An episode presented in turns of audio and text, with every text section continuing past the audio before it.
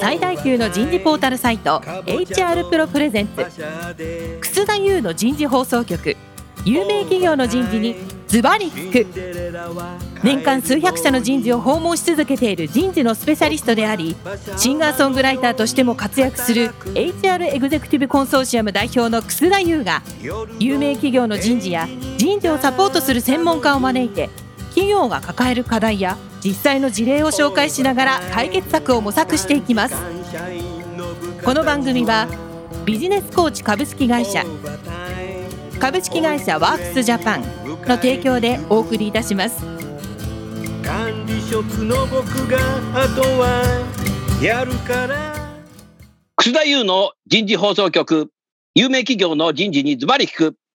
パーソナリティの楠田優です、えー、皆さんこんにちは今日はですね人事放送局累計リスナー200万人突破記念番組ということで今日から4週にわたってお送りいたします。早速ですが、ゲストの方をご紹介していきたいと思います。経済産業省経済産業政策局産業人材課課長の野村幸喜さんです。野村さんどうぞよろしくお願いいたします。本日はどうぞよろしくお願いいたします。いやー、野村さんも今年の1月にね、確か神田でお会いした時に、今年人事放送局200万人突破しそうだよ。ぜひ出てください。ということでね、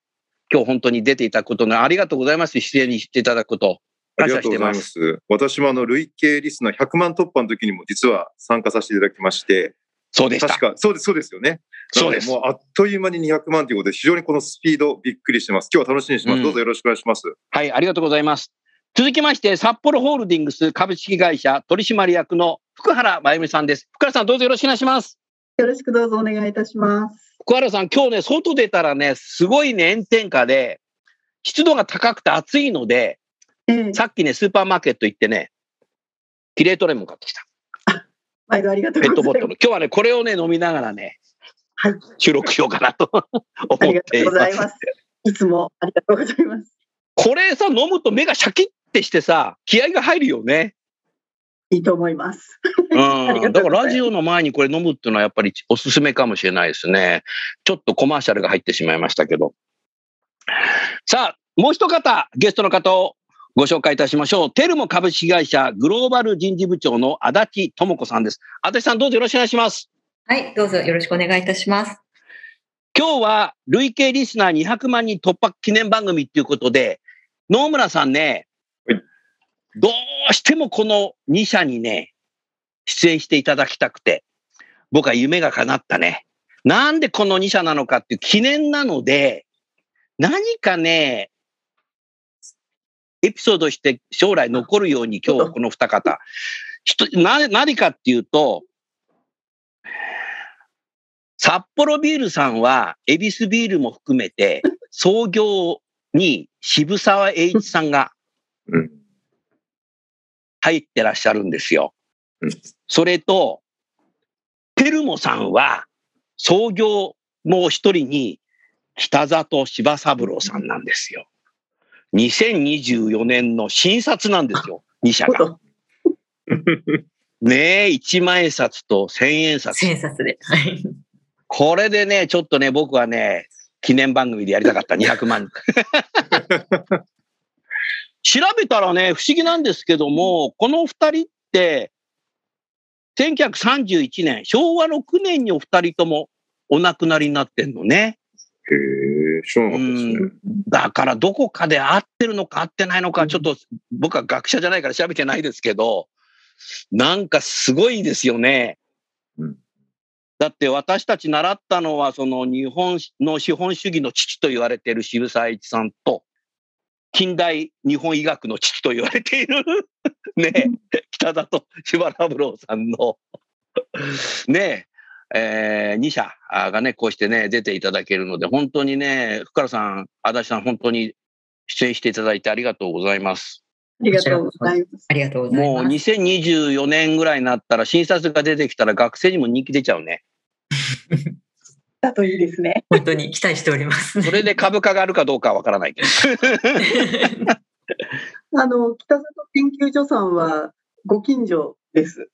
そうですよね。そうだよ、はい近所だよね。はい。はい。本当でね、なんか縁がありそうですね。はいうん。ありがとうございますよろしくお願いいたします。ありがとうございます。今日第1回目の30分はですね、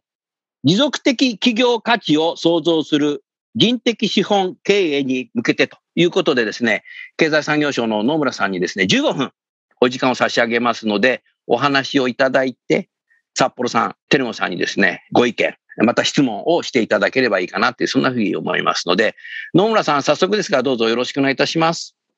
はい、ありがとうございます。あの、経済産業省で産業人材政策を担当してます、野村と申します。あの、楠田さんとはこのラジオ以外にもいろんなところでご一緒させていただく機会があって、まあ、毎回議論、常にこう、白熱教室みたいな形になってございますけども、ラジオでも今日も盛り上がっていきましょう。よろしくお願いします。はい。で、今お題がありました、持続的な企業価値向上に向けた人的資本経営について、経済産業省の方でも、もちろん、あの、やはり日本というところで言えば、まあ、資源もなかなかない国において、まあ、人材というところが唯一の重要なアセットだよねということ。これはあの国全体で見てもそうですし、企業さんにおいてもですね、企業価値の創出の主体は人材だっていうところになり、まあ、人材ファーストみたいな最近は言われるようにもなってきていると思います。まあ、その中で、じゃあ人的資本をどのように高めていくのか。まあ、よく言われますけども、なかなか難しい議論ではあるんですけども、まあ、付加価値創出の主体が人材っていう中で、これはあの会社の中だけの問題ではなく、え機関投資家、もしくは取締役会というところもですね、え経営戦略を実現する上で重要な要素である人的資本、人材というところについて、もしくは人材戦略ということについて、より関心が高まり、それを企業さんの方もですね、より積極的に、これはあの会社の中、従業員の方への発信だけではなく、対外的に、もちろん取締役会での議論、そして対外的な発信も含めて、より積極的にやっていくような、そういうことがより求められてるんじゃないかなと思っております。で、あの、このコロナ前からですね、議論を実は経産省の方でやってたんですけれども、まあ、その時にはもう少し、やや、あの、もうバズワードになって、もうだいぶ忘れかけられてきてますけれども、ブーカみたいな時代がよく言われてました。はい、あの、そうです草さん、ね。覚えてますか？ブーカ。ね、ありましね覚えてますよ。先が見えない、先が見えない。そうそう見えないっていう。で、その中で、まあ、変革、いかにこう、組織、個人の、まあ、変革力、もしくはどのようにこれまでと違う価値を生み出していけるのかっていうところ、世の中の変化に対して先行き見えない中で、新しい価値をどのように生み出していくのかと、まあ、このような問題意識というのは、実はコロナの前後で実は変わってないんだと思っています。ただ、このブーカ時代と違ってよりですね、コロナ禍において、その変革への対応スピード、これはあの企業さんだけではなくて個人もそうですし、社会全体がその対応力というところが問われているんじゃないのかなというふうに思っています。こうしたあの企業さん、個人、そして社会全体がスピード感を持って変化に対応できるような変革力みたいなものをどのように磨いていくのか。また、同時にですね、あの、リモートワークされている方々がたくさん多くなっていると思いますけれども、こうしたあの、リモートの環境下の中においても、えこれはあの、多様な働き方っていう面では非常に望ましい働き方の一つだと思いますけれども、コミュニケーション、もしくはアイデアを生み出す時の、まあ、壁打ちみたいなチームでやる作業だとか、そうした個人とか組織の活性化という観点で、どのように考えていくのかということが、また人的資本経営をもう一段進めていく上ではより重要になってきているというところが、もともと、あの、おそらく文化時代の中でも課題になり得るところだったと思いますけれども、このコロナへの対応というところで、その課題がより明確になっているんじゃないのかなというふうに思っているところで、えーあります。うん。で、ねこういう中で、その人材戦略と経営戦略、まあ、いかに紐付けながら、その変革対応力、変化対応力といったものを組織全体、もしくは個人としてもですね、身につけていくのかということが問われるんですけれども、これ一つ、あの参考になるデータとして、まあ、民間のシンクタンクさんのデータになるんですけれども、え人材のマネジメント上の課題何なんですかというとことを聞きますと、その一番最初に上がってくるのは残念ながらですね、人材戦略が経営戦略に紐づいていないと回答される方が一番多いんですね。うんで、これは、ある意味このこれまでの人事施策とかっていうところが、ある意味その経営戦略から降りてきて、まあ、それをしっかりと効率的効果的にあの回していくんだという意味でおいては、いわゆるこうオペレーショナルエクセレンスみたいなところについては、日本の企業さん非常に得意なんじゃないかなとおっ。しゃる通りですね。はい。で、これは、そこをずっとやってきてね、野村さんね、やっぱね、GNP から GDP ね、はい。2位な、ずっと2位維持してたと思うね。はい。で、これは非常にこう妥当した時代があったと思います。すみません、高度成長期とか、一定の均質な労働力を、ある意味こう育て上げて、それをある程度決まったゴールに向かって最大限パフォーマンスを上げていくっていう時には非常に妥当してたと思いますし、まあ、ある意味その管理するっていう観点からも非常に管理しやすいという意味だったと思いますが、まあ、これから本当に1年先も、もしくは半年先もなかなか見出しづらいという環境の中にあって、経営戦略、事業戦略自体がある意味こう常に変わっていくことも予見しながらですね、常にこう模索しなきゃいけないという中にあって、いかにこう人事戦略、もしくは人材のあり方というところについてもですね、常にそこをまあアップデートしなきゃいけないということが問われるようになっている中でですね、おそらく人事の方々もどう紐付けていくのかというところが、よりリアルな課題として挙げられてるんじゃないかなと思っています。ただこれがやはり一番大きなですね、あの、問題点でありますし、ここがスタートポイントなのかなと思ってございます。はい。で、同じように経営陣に限らず、実は取締役会が優先的に取り組む新たな課題というところも、これもあの国際的なシンクタンクの調査が、あの、今年の2月にやった調査ですので、コロナの最中での調査になりますけれども、まあ、その取締役会が優先的に取り組む課題として、一番ポイントが高い約7割のところの回答数があったのが、い。わゆるダイバーシティ、そしてインクルージョンというところになっております。でまさにコロナの中で多様な働き手もいる中で、その人たちがいかにこう、しっかりと、まあ、阻害されずに会社の中で働いて価値を生み出していくのかというところが問われてるんじゃないかなということで、まあ、ダイバーシティからやりこう重きとしてはインクルージョンのところインクルージョンね、D&I ね。はい。最近あの DEI ということで、DEI。ダイバーシティ、そう、エクイティ、そしてインクルージョンみたいな、これあの、リスナーの方も、グローバルな方がおられると思いますので、最近は D&I からですね、DEI を言ってる企業さんがグローバルに多くなっていると思いますが、そうですね。まあ、よりそうした実践の方に、まあ、よりこう向かっているという中で、まさにコロナの中でどう実践していくのかというところが問われているのかなと思います。で、合わせて、うん、あの当然あの、環境への対応とか、企業のビジネスの持続可能性、 business continuity みたいなのはあるんですが、はい、それよりも実は上にですね、 human capital management っていうのが3番目にランクインしています。で、これはね、結構意外で、そう。で、普通に考えますと、まあ、 climate とか環境とか business continuity みたいな、うん、持続可能性みたいなところが、まあ、より上に行くのかなと思ってるんですが、まあ、先ほどのダイバーシティと human capital みたいなところが、取締役会が優先的に取り組む課題としてですね、新たに、まあ、上位にノミネートされているというところは、あの、よりこう、これは国際的な調査ではありますが、日本企業でも同じような問題意識になってくるんじゃないかなというふうに思っているところです。なるほどね。で、もう一つの重要な、あの、プレイヤーが当然機関投資家でございますけれども、はい。機関投資家の方々も、まあ、ESG とか SDGs の S、ソーシャル項目の中でも、やはり人材というところで関心を持ちつつございます。で、それは企業の将来性が期待できるかもしくは優秀なタレント、人材をですね、確保することができるからといった、まあ、理由で、機関投資家もですね、企業さんが保有する、まあ、人的な賞の関連する情報とかについては関心を持ってきているという状況にあるんじゃないかなというふうに思います。で、これはですね、あるあの、私ども経産省であった有識者会議の中でもですね、その中の委員の方々が試算したところでも、もうそのシンクタンクではなくて、これはあの、いわゆる日清アセットマネジメントさんなんですけど、これは多分言っても大丈夫だと思いますけども、あの、委員のメンバーなんで、で、彼が試算した数字ですとですね、2018年までの数字をまずお出しいただいたんですけれども、それはあの S 項目、いわゆるソーシャル、人的資本に関する取り組みを3つぐらいのレイヤーに分けまして、で、その中で、一番、まあ、しっかり取り組んでいる企業さんのグループは、あの、やはりこう、長期で見たパフォーマンスが非常にこう、取り組みが他のグループに比べて高いということなんですが、これはあの、あの、さらにですね、プラスアルファの情報があって、でまさにコロナ禍どうなのかっていうところを、情報を伸ばしてもらって聞いたらですね、うん、あの、そのワニ口になっているその状況がですね、よりそのワニ口が広がっていると。したがってその S 項目、人的症に関する取り組みをしっかりやっているところは、まさに足元のコロナ禍においてもですね、業績、パフォーマンスがある意味こう、しっかりと維持しているといったところもありますので、まあ、よりこう、機関投資家のサイドもですね、コロナ禍、もしくはそのポストコロナを踏まえても、まあ、予見可能性がなかなか見えづらいときに、まあ、しっかり持続的に価値を生み出す主体として、まあ、S 項目、人的症についての情報、よりまあ、取ってくるんじゃないかなというふうに私も思っているところでございます。なるほど。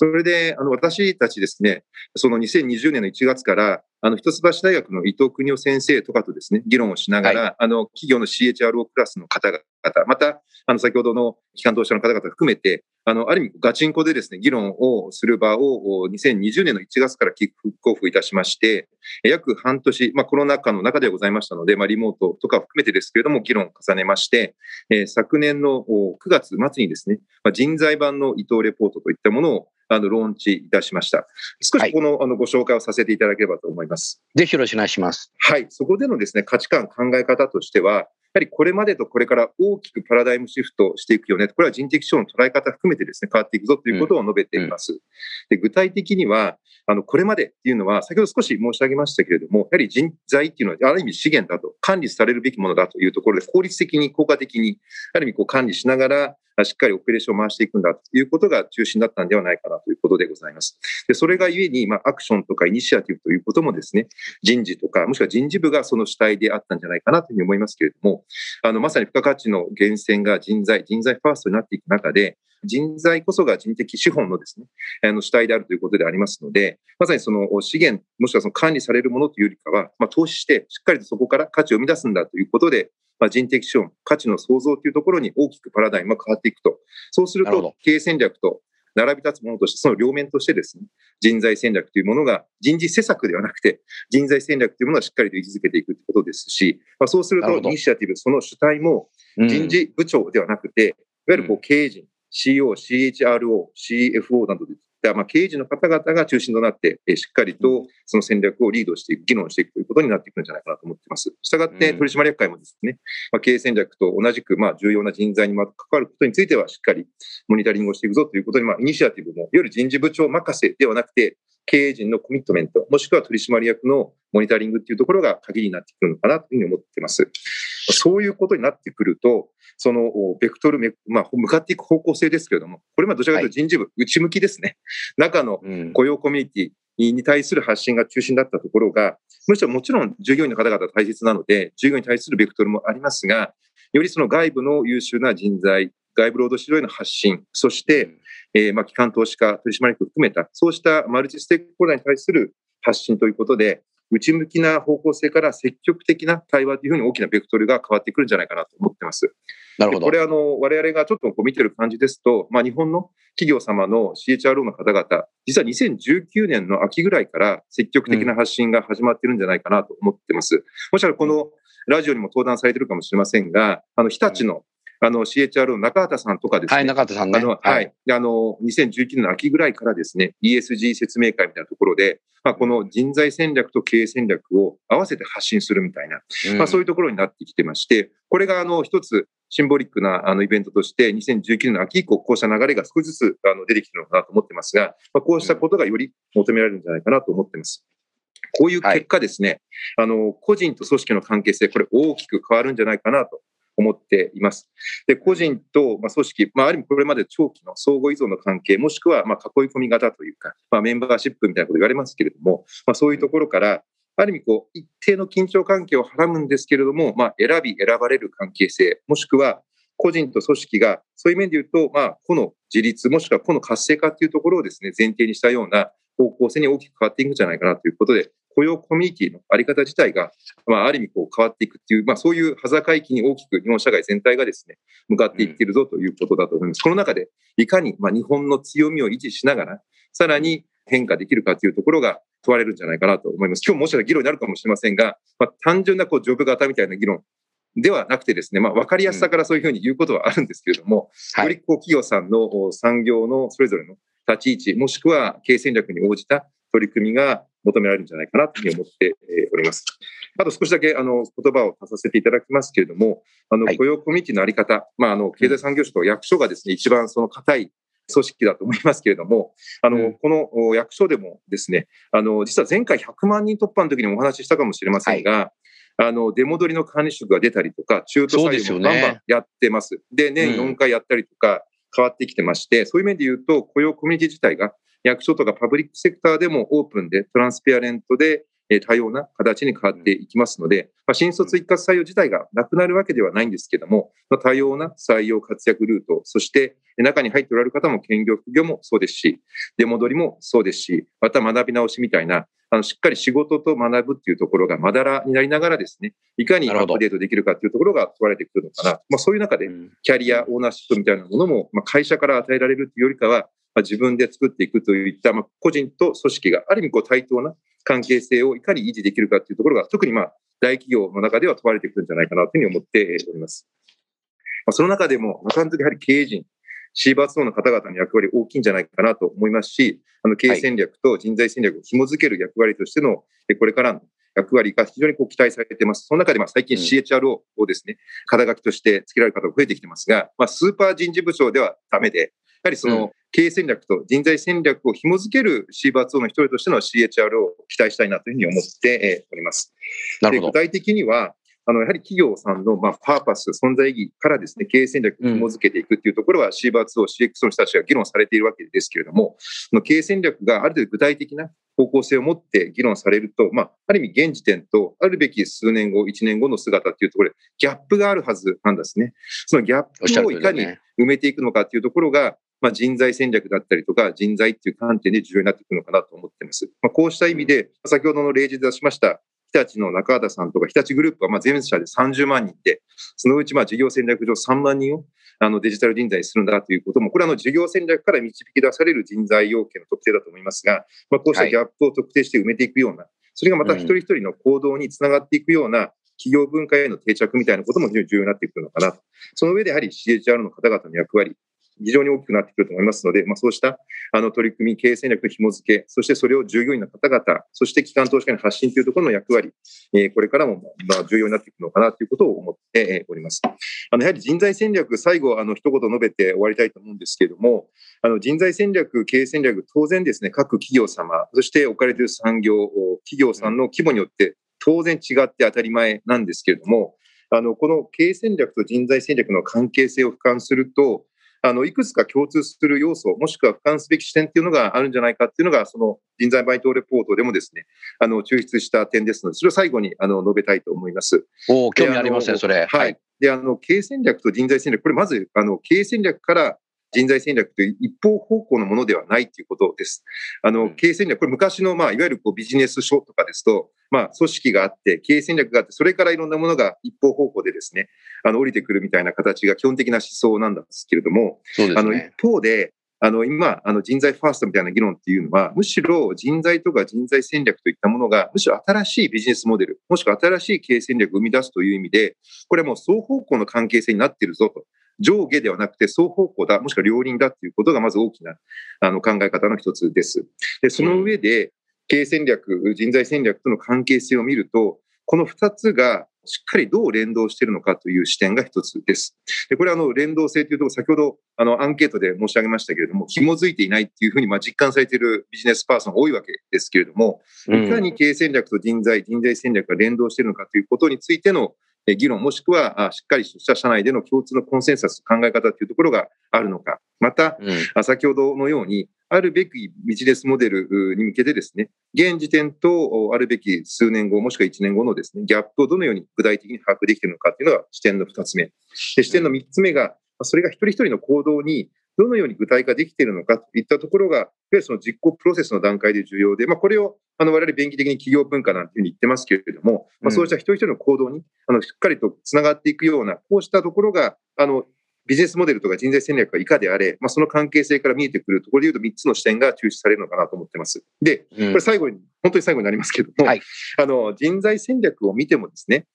はい。これは当然よりあの古社性とか様々な違いがあるのは当たり前なんですが、これも一つあの議論としてですね、あのこの研究会でもありましたのが、まあ、共通のやはり要素、視点がさらに人材戦略の中でもあるんじゃないかということです。で具体的には、やはり組織を取り巻く環境が多様に変化していく中で、いわゆるこうスタティックな、まあ性的な人材の要件、人材ポートフォリオではなくて、動的なダイナミックな人材ポートフォリオをこれ組まざるを得ない。人材要件を設定せざるを得ないと。で、これは実は多様な個人、まあ個人の価値観とか働き方も多様化していく中で、多様な個人が活躍するという考え方の中でもですね、決まった人材要件ではなくて、動的にですね、ダイナミックな人材ポートフォリオを組んでいく必要があるんじゃないかっていうのがまず要素の一つ目です。で、その上で、この研究会でも議論が一番あの深まったところはですね、個人組織の活性化というところが非常に重要で、その活性化をしていく上で、一つ目のポイントとしては、いわゆるこう属性、女性とかですね、外国人とかいった、まあ、属性のダイバーシティはまあ必要条件だと思いますけれども、うん多様な経験とか、そうしたものがしっかり深まっていくような、あもしくはそれがビジネスのプロセス、意思決定につながっていくような、インクルージョンのところにです、ね、どうつながっていくのか、これが超絶難しい論点で、ただここにやはり多くの企業さんが挑戦してるんじゃないかなと思いますが、そうした多様な知とか経験をどのように取り込んでいくのか。で、えー要素の3つ目が、やはりそのリスキリング学び直し、これ鍵になってきますし、これはあの従業員だけではなくて、管理職以上とか幹部の方々のリスキリング、これ残念ながらです。なかなか管理職以上のリスキリングとかうまくいってない企業さん多いと思いますけれども、そこも重要じゃないかということ。で、あとは、あの、あと2つだけあるんですが、4つ目の要素として、まあ、従業員一人一人のエンゲージメント。これはあの、一人一人の成長と組織の成長の方向性のベクトルを合わせていくぞということで、まあ、最近エンゲージメントみたいな言葉もだいぶ定着してきましたけれども、まあ、そうしたことが非常にあの重要だということ。また、あの、これはあの、リモートワークなどを時間や場所にとらわれない働き方っていうところが、これまで人事施策の一つだったと思いますが、これはあの人材戦略を支えていく、まあ、土台になっていくんじゃないのかなということで、この動的な人材ポートフォリオですとか、多様な知や経験のダイバーシティとインクルージョンみたいな話、リスキリング学び直し、従業員のエンゲージメント、そして、まあ、時間や場所にとらわれない働き方といったような5つの要素について、まあ、人材戦略を考えていく共通的なあの要素として抽出できるんじゃないか。これを、まあ、あの少し参考になるような話としてまとめておりますので、ぜひあの経産省のホームページとかにも載っておりますし、あのいろんなイベントとかも開催しておりまして、そこの動画とかも経産省のホームページから行けますので、ぜひあのご関心ある方は、このラジオだけじゃなくて、経産省のホームページにも訪れていただければと思います。私からは以上です。ありがとうございます。野村さん、ありがとうございました。非常にですね、力強いメッセージだったかなって、そんなふうに思います。あの、リスナーの皆さん、何回もこの野村さんの話をですね、聞いてですね、自社のですね、改革、変革にですね、使っていただきたいなと思っています。それと、野村さん、やっぱりこれはね、制度を作り変えるとかっていうことじゃなくて、かなりカルチャーを変えることなんじゃないかなっていうふうに、えー、今、あ聞いてて思いましたね。だからカルチャーなので、会社それぞれによってやっぱみんな違うと思うので、うん、そういうものをきちっとそうデザインできる人事、うん、えそれを社長とコミットメントして実行する人事が必要になってるんじゃないかなっていうふうに思いますね。だから、競合他社がこういう人事制度を入れたみたいだからうちもやろうかっていうような、そもそも日本がいわゆるそのキャッチアップで事業参入してきた時代もありましたけども、人事もそういうキャッチアップしていくことじゃなくて、人事自身がやっぱりデザインしながらイノベーションを起こしてカルチャーを作るっていうことなのかなって今日聞いてて、非常に思いました。ですから一夜にしてはなかなかできないので、これはやっぱり、えー、経営陣みんなでやっぱり議論してやっていくっていうことで、人事だけではなかなかできないので、そういう意味での CHRO っていうのもこれ必要なのかなって、そんなふうに思いましたね。福原さん。はい。福原さん、次週は札幌ホールディングスさんのね、取り組みを詳しくお聞きしたいですけど、今の野村さんの話を聞いていて、うん、まあ、あなたも人事出身で、今取締役でね、札幌さんとしてのその経営戦略と人事戦略、どのような形で今紐付けて進めてらっしゃいますか、うん、はい。後ほどのところでもお話をしようと思っていたんですけれども、まあ、常からその人事戦略は経営戦略に従うものだというようなところが、うん、かつてはそう言われ続けていて、うん、でまあ、経営戦略が先に出て、で、人事戦略をそれにのっとって作ってくれというふうに大体言われ、うん、でもそうすると、あの人ってそんなに一朝一夕にも育たないですし、制度を作るのにも結構時間がかかると。はい。あの当社とか労働組合もありますし、うん、あの大きな制度を変えるには結構時間もかかるみたいな中で、うん、一方でその時代や環境の変化が早いと経営戦略自体は割とショートタームで変わっていくと。うん、あでそうするといつまでもその追いかけっこが続いていくなっていうような感じを受けてる時がありました。うん。で、まあ、今日のあの野村さんのお話を聞いて、あの、まあ、頭が痛いなとか思いながらですね、まあ、それでも、あの、今みたいな課題感の中から、どう考えていこうかなっていうところは、私どもも今のその人事戦略を立てていく中で、すごく議論をしたところでした。で、その中で、ある程度もう戦略は変わっていく、経営戦略自体はもう変わっていくであろうと。まあ、一方ではそのサステナブルなものっていうのも出てくるであろうと。うん、で、じゃあその中で、その人事戦略っていうのは、ある意味その、やっぱり融通が利くものである必要があるんじゃないのかと。あまりきっちりこう決め込んで、え何年かけてこれをやっていきますよというよりは、うん。全体を少しこう遊びを持ったような形のものにしていて、思。想って、こう、どうしても人事はこうきっちり決めてですね、100%実施したいみたいなところがあるんですけれども、まあやってみてダメだったらちょっとやり直すぐらいの表現の仕方を社員の方にも理解をしていただきながら、あの人事戦略のコミュニケーションをしていく、あるいはその人事制度を設計していくっていうようなことが、あの必要なんじゃないかなと。というふうなあの考えになって、コミュニケーションの仕方であったりとかっていうのを少し変えてきてるっていうところはあります。野村さんいかがですか？いや、もう本当にあの今あのおっしゃってる通りだなと思ってまして、あの右習いでみんなこれだっていうことは多分なくてですね、各社さんがまさに経営戦略、事業戦略の中で、その中でまあある意味こうもがかなきゃいけない世界になってきてると思ってまして、だからそういう意味でスパンと答えがですね、こうだっていうふうには多分ない世界に当然突入している中で、ただあの、先ほどのようなあの問題的な話させていただきましたけれども、あのまさにこう取締役会、もしくは機関投資家も含めて、そこにこう関心が集まっていくのは間違いなくてですね、その中でやはり会社の方でも、えいかにそれを考えながら発信していくっていうこと、これあのコーポレートガバナンスコード、ちょうど今改定の年ですけれども、まあ、日本では大体3年に1回改定しておりますけれども、まあ、ちょうど今改定のタイミングで、まあ、その中でも、まさにこのお取締役会が人的処理に関するところの関与だったりとか、あとまあ会社の経営陣含めたダイバーシティというところをどのように変えていくのかというところについて、これまで以上に踏み込んで、こうしたあの人材バイトレポートの議論とかも参考にしながら、あの改定の議論をされてますので、まあ、相当ですね、あの人的資本とか、もしくはあダイバーシティというところの議論というところが、ある意味こう、取締役会、そして機関投資家も含めた議論として、えーさらにリードされていくんじゃないかなと思ってますので、まさにこううん企業さんとさまざまなステークホルダーの方々の議論が含まれることを政府としても期待したいですし、そこを埋めていくような、コミュニケーションギャップを埋めていくようなところについては、我々も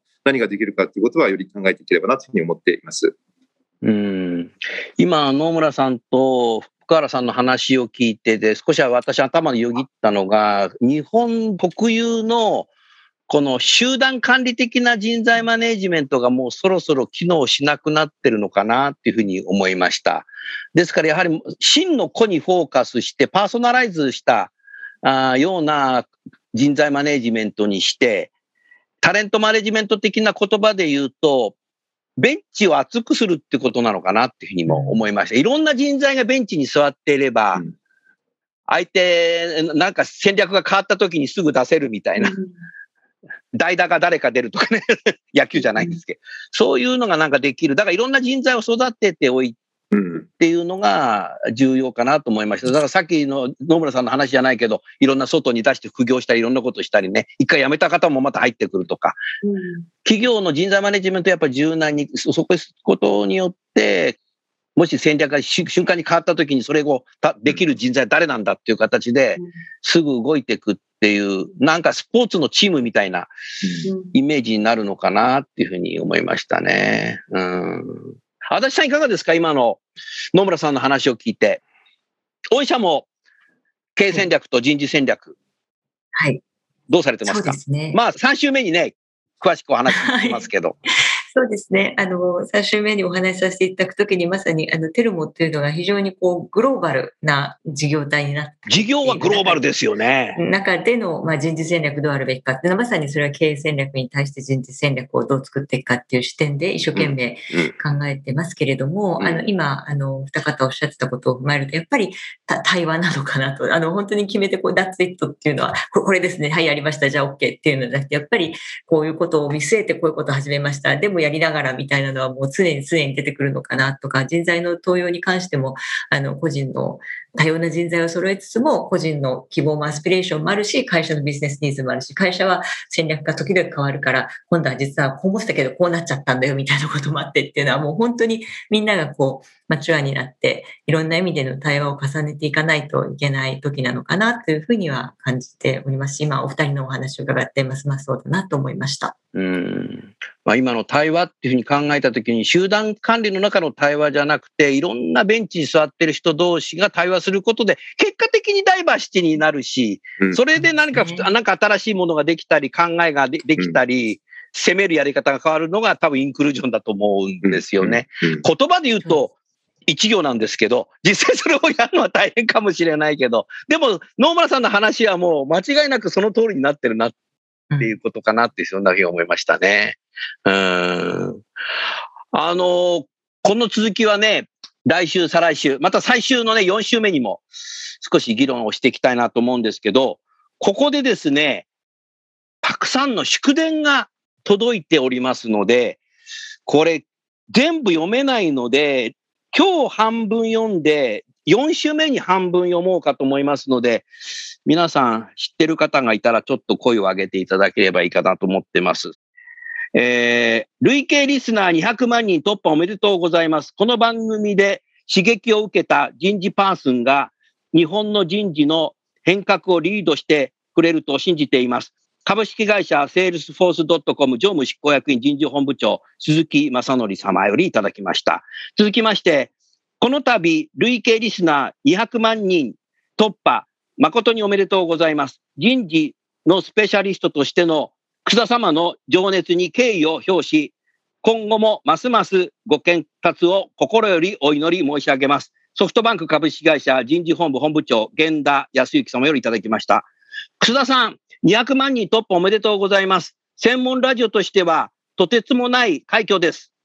大谷翔平とどちらがすごいか、答えを迷うぐらい、偉業ですね。かっこ笑い。えー200万人はまだまだ1000万人目指してさらに頑張ってください。毎回楽しく拝聴しています。日本マクドナルド株式会社 CPO 落合徹様よりいただきました。この度は累計リスナー200万人突破誠におめでとうございます。地球の裏側よりお祝いの言葉をお送りいたします。楠田先生とは人事リーダーズスクールでお会いして以来、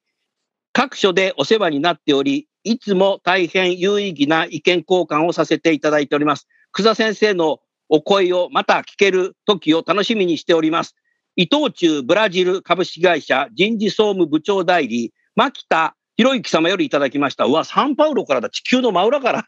聞いてるんですよね。聞いてるんですね。すごいですね。聞いてるんですよ。うん、あといくつか紹介して、4回目に今度行きましょうね。じゃあ、えーこの度は誠におめでとうございます。アメリカ西海岸からいつも聞いております。本番組は人事領域の本質をカジュアルな雰囲気で深掘りするスタイルが好きで、いつも楽しんで聞いています。これからも番組収録頑張ってください。ありがとう。ギャップインクグローバルリバーズマネージャー HR ビジネスプロセス勝地松浦さん、あサンフランシスコのベイエリアの方ですね。あの、もう聞いてらっしゃいますね。すごいですね。人事放送局累計リスナー200万人突破おめでとうございます。いつでもどこでも学べる時代になり、ドイツにいながら日本における人事の勉強させていただいております。久田先生、関係者皆様、ここより感謝申し上げます。日本航空株式会社フランクフルト支店長、ジョー博和様よりいただきました。あ日本航空さんはパリの、えー西澤支店長も元人事にいた。このジョーさんもね、元人事にいた方の、未だにこうやってね、ドイツやフランスからでも聞いていらっしゃるんですよね。インターネットラジオ番組ってすごいなっていうふうに改めて、えー思いました。続きまして、えーっと、今週は最後にしましょう、これで。楠田優の人事放送局累計リスナー200万人突破おめでとうございます。人事のプロという本業及び副業であるシンガーソングライター、両分野にて一層の活躍を ご健達をお祈りします。もうライブハウス全部閉まってるし、全然コンサート出られないんで、副業の方は全然できませんけど、丸紅株式会社執行役員人事部長、鹿島浩二様よりいただきました。えーまだまだたくさんありますけど、4回目のね、あの、配信の時に、祝電を読まさせていただきたいと思います。あのー野村さん、福原さん、足立さんね、この番組は、アップルのポッドキャストでも聞けるし、Google のポッドキャストでも聞けるし、Spotify でも聞けるし、Amazon Music でも聞けるし、ウェブでも聞けるので、世界中24時間自分の好きなアプリケーションで聞けるんですよね。で、海外の方はほとんど自動車通勤なので、自動車の中で Bluetooth で飛ばして聞いてらっしゃるとか、かあの丸紅の鹿島さんは毎週土曜日ジョギングされてるの、ジョギングしながらこう聞いてるとか、通勤電車の方はもう電車の中で聞いているとか、あとは、在宅勤務になってからみんな家で結構聞いてくれていって、うん。野村さんにもお話したことあるけど、ワーキングマザーっていうか、その育児休業中の女性が早く復帰したいんで、これで学んでますっていうの声ものすごい聞くので、すごく嬉しいんですよね、これね。うん、だからね、最初、この番組スタートした時と、本当にみんな聞いてくれてるのかなと思いましたけど、こうやってたくさんのね、地球全体からね、こうやって本当にいただけると、インターネットのラジオ番組ってすごいなというふうに改めて、えー思いました。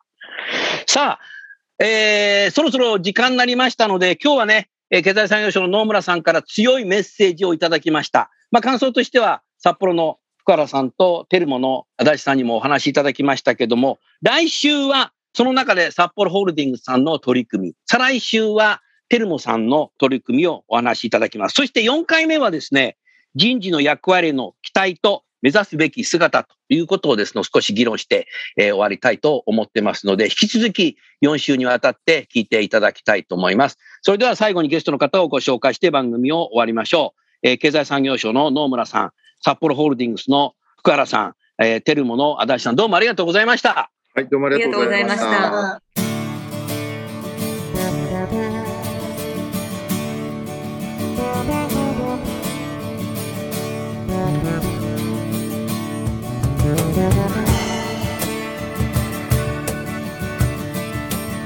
今